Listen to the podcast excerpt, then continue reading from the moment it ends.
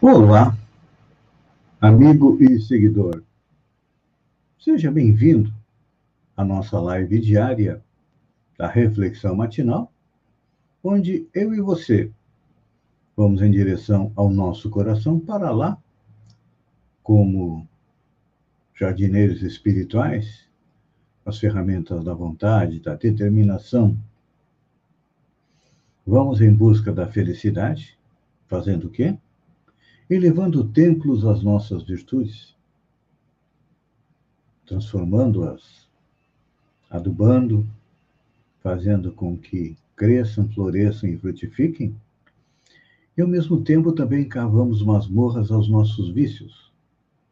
Nossos efeitos e vícios são a causa da nossa infelicidade. Só que não percebemos, porque ainda estamos no início da jornada rumo à nossa felicidade. Só que, para termos sucesso nessa jornada, precisamos compreender as leis morais, ou seja, as leis que regem o universo moral. Temos leis que regem o universo físico. E também temos leis que regem o nosso universo moral. Até hoje, falamos a respeito da lei divina, ou seja, de todo o conjunto. E a partir de hoje, nós entramos na primeira lei. Vou dar um beijo no coração da Maria da Glória Claudino, que está conosco. E a nossa primeira lei é a lei de adoração. Allan Kardec, na pergunta 660 do Livro dos Espíritos, questiona: a prece torna melhor o homem? E a resposta dos Espíritos é sim, Porquanto aquele que ora com fervor e confiança se faz mais forte contra a tentação do mal e Deus lhe envia bons espíritos para assisti-lo. É este o socorro que jamais se lhe recusa, quando pedido com sinceridade. A resposta que merece ser esmiuçada. Kardec questionou: a prece nos torna melhor? Sim. Mas diz o Kardec que temos que orar com fervor. Nós vamos voltar à prece. Por que os homens não oram? Eu sempre digo que a prece é o remédio mais barato que nós temos à nossa disposição, mas nós preferimos gastar todo o nosso dinheiro indo em busca de outras alternativas, até que, esgotado, o dinheiro, a paciência, a saúde, nós recorremos à prece. E aí, muitas vezes, já é um pouco tarde. Um pouco tarde, porque não existe milagres, não. Deus não faz milagres. As leis são rigorosas. O que acontece, às vezes, em função do nosso merecimento, é colocada em prática uma parte da lei que nós não conhecemos ainda. Aliás, já temos uma certa um certo conhecimento. Por exemplo, que é o manejo dos fluidos, através do passe, através da energia, através da irradiação. Mas a respeito da prece, hoje a nossa medicina avança em todo o mundo atestando a influência decisiva de fatores como fé, oração e os fatores transpessoais no fenômeno da cura. É, as pesquisas já demonstraram que aqueles que têm fé conseguem melhores resultados. Mas aqueles que ainda não têm fé, qual é a causa? É que eles ainda não perceberam. Olhem o termo que eu usei, verbo perceber. A existência de Deus comandando o universo e dando a cada um de nós de acordo com as nossas obras. Então, mas, como disseram os espíritos, a prece tem que ser dita com fervor. Ou seja, você tem que acreditar naquilo que está pedindo e que poderá conseguir. Por exemplo, nós oramos a Deus pedindo paciência. Será que Deus vai colocar paciência dentro de nós? Vai nos dar uma, duas, dez, cem, duzentas, quinhentas oportunidades de testar a nossa paciência? Ah, mas eu oro a Deus e lá vem a dificuldade. A dificuldade é o teste da nossa perseverança, da nossa força de vontade. Não é assim? Quando a gente pede a Deus, ah, Deus, eu quero melhorar de vida economicamente. É claro que Deus vai fazer o quê? Vai lhe dar a oportunidade de trocar. Se por acaso o trabalho que você está não rende tanto quanto você gostaria, uma oportunidade em outro local. E muitas vezes aquele trabalho em que nós estamos, aquela situação de dificuldade financeira, ela é importante para o nosso aprendizado. Muitas vezes, em uma encarnação anterior, nós éramos aquela pessoa que pagava tudo para todo mundo, tinha dinheiro, passava só dando festa. E aí agora nós viemos na dificuldade para aprender a lição. Mas Deus não nos desampara quando percebe que nós estamos realmente dispostos a trabalhar, vai nos dar essa oportunidade. Então, quem já cultiva a espiritualidade, é claro que consegue ter uma percepção melhor do mundo e compreender a finalidade das dores, e dos sofrimentos. Por exemplo, agora no Brasil. Talvez seja o país onde o coronavírus está atingindo mais. Até porque os Estados Unidos eles têm uma população maior. Já tiveram 500 mil mortes. Mas lá, o que, que aconteceu? As pessoas se conscientizaram e cumpriram as determinações. Aqui no Brasil, não. Aqui acontece o contrário. Se traz uma determinação aqui no Brasil é, semelhante ao que aconteceu nos outros países, nós dizemos, não, está tudo errado, nós é que estamos certos. E aí, olha, me desculpe, já chegamos quase nos 300 mil mortos, e em se mantendo esta situação, vamos ultrapassar os Estados Unidos e seremos é, no planeta o país que mais mortes teve por coronavírus. Por quê? Infelizmente, nós não aprendemos a lição, não estamos aprendendo a lição. Eu percebo. Balneário Gaivota é uma das cidades que tem mais casos de coronavírus em relação à população, porque todo mundo vem para a praia. Ah, estou cansado, não aguento mais ficar em casa. Vou dar uma voltinha na praia. Aí chega aqui, ah, máscara é coisa para bobalhão. O presidente diz que não pode usar máscara e usar máscara é coisa de boiola. Eu não uso máscara. Eu me contamino, tenho uma saúde boa, nem aparecem sintomas, mas eu levo para minha casa. Contamino, as pessoas que moram comigo. E aí alguém retorna à pátria espiritual e a gente não sabe, ah, coitado, morreu, como é que foi infectado? Por alguém que não respeitou o distanciamento social, nem os protocolos de saúde. Aí quando a pessoa está mal, está no hospital, todo mundo pede oração. Ah, ajuda a salvar aquela vida. Mas essa vida poderia ter sido salva bem antes, se todos nós nos compenetrássemos de que precisamos respeitar os protocolos. Então, quem já despertou para a espiritualidade consegue compreender todos esses impositivos que tem a lei divina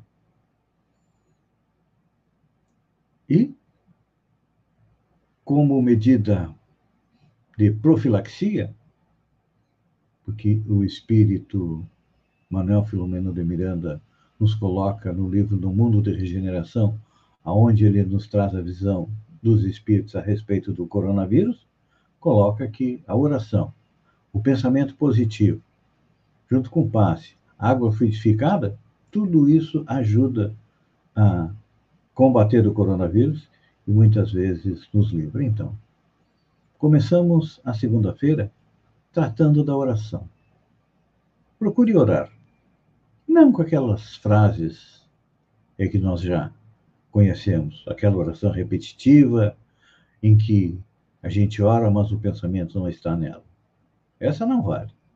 O que vale é aquela oração que sai do coração, não importa quais sejam as palavras. Muitas vezes pode ser só Deus me ajuda, por favor, mas sendo bem sentido, saindo do fundo do coração, faz, surte muito mais efeito do que você rezar 10 Pai Nosso, 15 Ave Maria, mas com a mente focada em outra coisa. Pense nisso. Orar não é um conjunto de palavras, não, mas uma atitude interior. Amigo seguidor, obrigado pela sintonia, fiquem com Deus e até amanhã no alvorecer. Espero que com o sol, porque hoje o dia está nublado, e vamos tirar as nuvens do nosso coração com a oração e amanhã estaremos juntos. Um beijo no coração e até lá, então.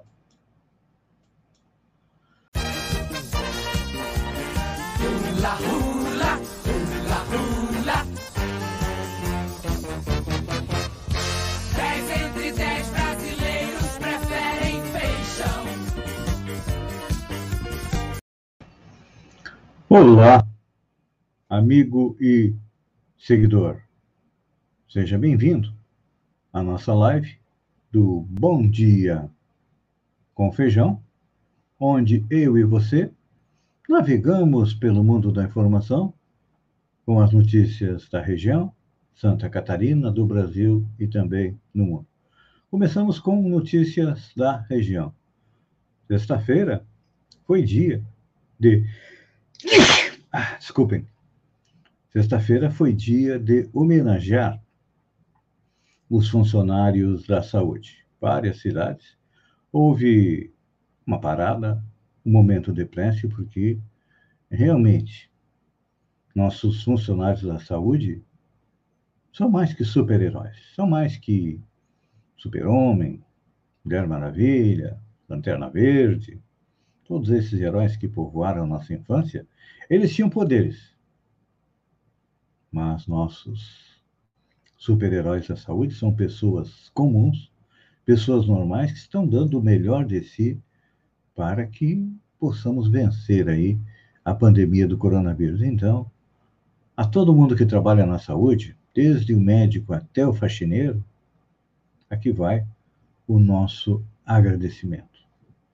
Indo para Santa Catarina, bares são fechados, eventos encerrados após registrar aglomerações no Estado. É, eventos clandestinos foram interrompidos estabelecimentos autuados neste final de semana, em Santa Catarina, por descumprimento das regras sanitárias contra o coronavírus. Vamos ver quais cidades que foram. Chapecó, a Guarda Municipal flagrou um evento na madrugada de domingo. Na cidade, dois bares foram fechados e uma loja autuada na noite de sábado. Na noite anterior, na mesma região, uma festa com 30 pessoas foi encerrada, em Lebon Regis. Em Lages, na Serra, 18 pessoas foram é, multadas. É que, pelo novo decreto publicado pelo governo do Estado, até o dia 5 de abril, estão proibidos as festas, o funcionamento dos bares depois das 22 horas. Casas noturnas devem ser fechadas. Isso porque, pela quarta semana consecutiva, todo o estado está em região gravíssima. E tem um agravante. A nossa região, o extremo sul catarinense, é a pior região em termos de coronavírus. Então, meu povo, vamos ser inteligentes, vamos aí respeitar os protocolos. Eu vi no final de semana, muita gente caminhando na praia, calçadão, sem máscara. Então, se tomou uma multa, olha, ontem eu até compartilhei um vídeo de um guarda dando umas bordoadas num cara que andava sem máscara. É o que merece. Porque tem que é, respeitar, se não se respeita a si mesmo, mas que respeite é, os outros. E olha, Uh, indo para uma panorâmica do coronavírus, Santa Catarina registrou 3.100 novos casos e 68 mortes nas últimas 24 horas. A taxa de ocupação dos leitos de UTI é 99,14%. E tem 397 pacientes na fila de espera por uma UTI. E segundo o levantamento feito pelo consórcio de imprensa, pelo menos 169 pessoas morreram por causa de não ter conseguido um leito especializado. E, pelo que se nota, a tendência da situação é se agravar, porque Santa Catarina tem mais 11 casos confirmados da variante brasileira. Então, são 37 casos detectados e um da variante britânica. Isso os detectados. Fora aqueles que custam a ser detectados e quando vê já não tem mais jeito. E olha, é bom a gente esclarecer que de sábado até o dia 5 de abril, temos é, horários diferenciados para o comércio. No caso do comércio de rua, excetuando as atividades essenciais, o funcionamento será das 10 às 20 horas. Para as demais atividades, das 9 às 19. Shopping center pode funcionar das 10 às 22. Restaurantes, pizzarias, bares, o horário de funcionamento é das 10 às 22. O limite de ingresso de pessoas é até às 21 horas. Então, é, tem várias atividades que podem ocorrer, acontecer, mas com o limite de 25% da capacidade, entre 6 e 22 horas. São as academias, centro de treinamento, piscina, clube, parque temático, cinema, teatro, circo, museu, igreja, templo religioso, loja de conveniência em postos combustíveis, confeitaria, cafeteria, casa de chá, supermercados, limite de uma pessoa por família. Então, essas são as novas regras que estão valendo aqui em Santa Catarina. Vamos cumprir. Dando uma panorâmica do coronavírus no Brasil, o país registrou 1.259 mortes no, nas últimas 24 horas. Normalmente, é, no domingo, o, como os postos de saúde não funcionam, diminui o número de mortes, mas segunda-feira aumenta. E olha, nos últimos dias tivemos uma média de 2.255 mortes é, diárias. Casos confirmados, 11 milhões 996 mil, e casos registrados nas últimas 24 horas, 47.107. Só tem quatro estados em que a pandemia está estável, que é o Acre, Roraima e Maranhão, e dois em queda, Amazonas e Roraima. O resto está é, subindo. Mas tem tudo é ruim, olha só. Aqui tem notícia boa. Segundo o Datafolha, a fatia de brasileiros que pretendem se vacinar cresce e chega a 84%. Pesquisa Datafolha divulgada pelo jornal Folha de São Paulo mostra que 84% dos brasileiros pretendem se vacinar contra o coronavírus. O percentual cresceu em relação a janeiro, quando eram 79%. No ano passado chegou a estar em 50% o número de pessoas que queriam se vacinar. Até porque muita gente foi atrás do presidente Bolsonaro, que dizia que a vacina tinha um chip, que ia dar câncer, que quem tomasse vacina ia virar jacaré, e uma infinidade de coisas que ele falou contra a vacina. Mas agora, com a morte batendo a nossa porta, o que, que acontece? Nós estamos tentando nos prevenir. ainda está tá lento o ritmo de vacinação. Tanto que houve é um mutirão de vacinação neste final de semana, mas não chegamos a vacinar ainda nem 5% da nossa população com a primeira dose e menos de 2% com a segunda dose. E olha só, aqui vai uma ideia interessante, que vem lá da Espanha. Amantes de raves curtem balada silenciosa com distanciamento social. Amantes de raves em Barcelona encontraram uma maneira de driblar as restrições contra a disseminação do coronavírus ao organizar baladas silenciosas em alguns dos locais mais famosos da cidade.